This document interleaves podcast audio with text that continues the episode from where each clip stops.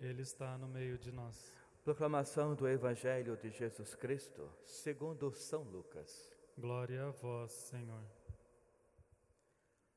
Naquele tempo, os publicanos e pecadores se aproximaram-se de Jesus para o escutar. Os fariseus, porém, e os mestres da lei criticavam Jesus, dizendo: Este homem acolhe os pecadores e faz refeição com eles. Então, Jesus contou-lhes esta parábola: Se um de vós tem cem ovelhas e perde uma, não deixa as noventa e nove no deserto e vai atrás daquela que se perdeu até encontrá-la? Quando a encontra, coloca-a nos ombros com alegria e, chegando a casa, reúne os amigos, vizinhos e diz: Alegrai-vos comigo, encontrei a minha ovelha que estava perdida. Eu vos digo, Assim haverá no céu mais alegria por um só pecador que se converte do que por noventa e nove justos que não precisam de conversão. E se uma mulher tem dez moedas de prata e perde uma, não acende uma lâmpada, varre a casa e a procura cuidadosamente até encontrá-la? Quando a encontra, reúne as amigas, vizinhas e diz: Alegrai-vos comigo encontrei a moeda que eu tinha perdido. Por isso eu vos digo: haverá alegria entre os anjos de Deus por um só pecador que se converte. Palavra da salvação. Glória a vós, Senhor. Irmãos e irmãs, mais uma vez Deus vem até nós com o pão da palavra para alimentar nossa vida espiritual, para dar um sentido à nossa existência e também, claro, ao nosso proceder diário. Na primeira leitura, nós vemos mais uma vez Paulo que escreve aos Filipenses, dizendo o que cada pessoa que busca uma conversão em Deus, essa pessoa ela tende a estar em um caminho muitas vezes dúbio, ou seja, duvidoso, um caminho duplo. Mas quando essa pessoa decide-se em buscar mesmo a realeza espiritual, ela tem a certeza de que esse caminho, que era até então dúbio, ele se transforma em único, uma única direção. Ou seja, uma única maneira para proceder à sua busca na sua caminhada espiritual. E é isso que ele mostrou hoje nessa primeira leitura. Ao ver que os valores que as pessoas estavam seguindo eram valores que não se classificavam com o que Deus esperava das pessoas. E ele fala: Olha, os valores do mundo eu os vivi intensamente. Até ele cita a circuncisão, um grande valor para a comunidade dos judeus. Eu fui circuncidado, ele fala, já no oitavo dia, ou seja, eu coloquei os valores em prática. Mas depois que eu conheci o verdadeiro valor, então vejam, ele conheceu agora o caminho verdadeiro. Eu não tenho mais nenhuma dúvida que eu possa deixar esse caminho para seguir outros, por mais confortantes, humanamente falando, que eles sejam, eles não valem nada. Apenas o caminho de Deus agora me importa, me interessa, me satisfaz. Portanto, tudo o que eu vivi, que era intenso no campo humano, eu agora considero como uma grande perca, porque não se compara com as alegrias da eternidade. Não se compara com as alegrias que Deus preparou para todos nós. Irmãos e irmãs, nós percebemos claramente nesse pensamento de Paulo um momento de conversão. Conversão é quando nós estamos, a Paulina em especial, estamos indo em um caminho e nós voltamos 100%. Não é simplesmente quando estamos numa estrada, conversão à esquerda ou à direita, uma conversão de 90 graus ou menos ou um pouquinho mais. Não. Conversão paulina ela é radical. Abandonar aquilo que não está prescrito para que a palavra de Deus realmente possa transformar, modificar a minha vida.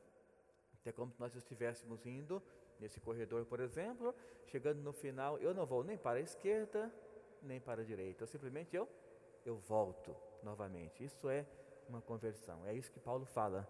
Desconsidero tudo o que tenho como grandes valores no campo humano, porque encontrei o grande valor, a palavra de Deus. A conversão um modo de proceder aonde com as minhas atitudes Deus pode ir se manifestando e outros vão conhecendo também a sua ternura, o seu caminhar. Portanto, irmãos e irmãs, quando nós mesclamos a primeira leitura com o que ouvimos no evangelho de hoje, percebemos claramente dois grandes testemunhos de conversão. Ele fala do primeiro, as ovelhas. Primeiro, aliás, os, os os publicanos criticando a pessoa de Jesus. Os fariseus e publicanos, esse homem se acha todo cheio da lei, esse homem não vive a nossa lei, ele criou uma lei própria e ele vem aqui dizer que a nossa lei é em vão, apenas a lei de Cristo. Este é o murmúrio que se, se compreendia quando eles estavam reunidos próximos da pessoa de Jesus. E como bem sabemos, eu sempre afirmo este pensamento: Deus conhece muito bem o nosso íntimo. Seja nós expressando por palavras ou por gestos, ou ficando em silêncio, Deus sabe do, do nosso interior. Deus escuta os nossos pensamentos. E foi nesta, nessa dimensão, que Jesus, percebendo é, essa reação adversa dos fariseus e dos publicanos, ele fala então as duas parábolas. A primeira ele compara alguém que está muito feliz no deserto com 100 ovelhas, de repente uma se perde. Qual é a sua atitude?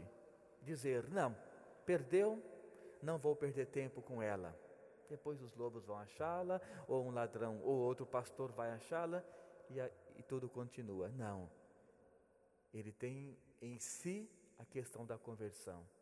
Eu vou deixar essas 99 que estão aqui seguras, eu sei onde elas estão, mas eu vou procurar aquela que se desviou do caminho. Então aqui eu volto de novo na primeira leitura, quando falei de um caminho em relação à dualidade. Um caminho para o bem e outro para o mal. Ele fala, não, essa ovelha, ela deve regressar ao caminho, ao pastor, porque comigo ela estará segura. Aí ele diz, Jesus, Será que esta atitude não vai alegrar mais aquela pessoa que se converteu e voltou para a casa do Pai? Ou simplesmente deixá-la que a vida siga como queira e vamos perder as outras? Não. Um só pecador que se converte causa muita alegria no reino dos céus. Uma única ovelha que se desgarrou, mas o pastor teve a preocupação de ir atrás dela para recolocá-la de novo no caminho tem esse mesmo sentido.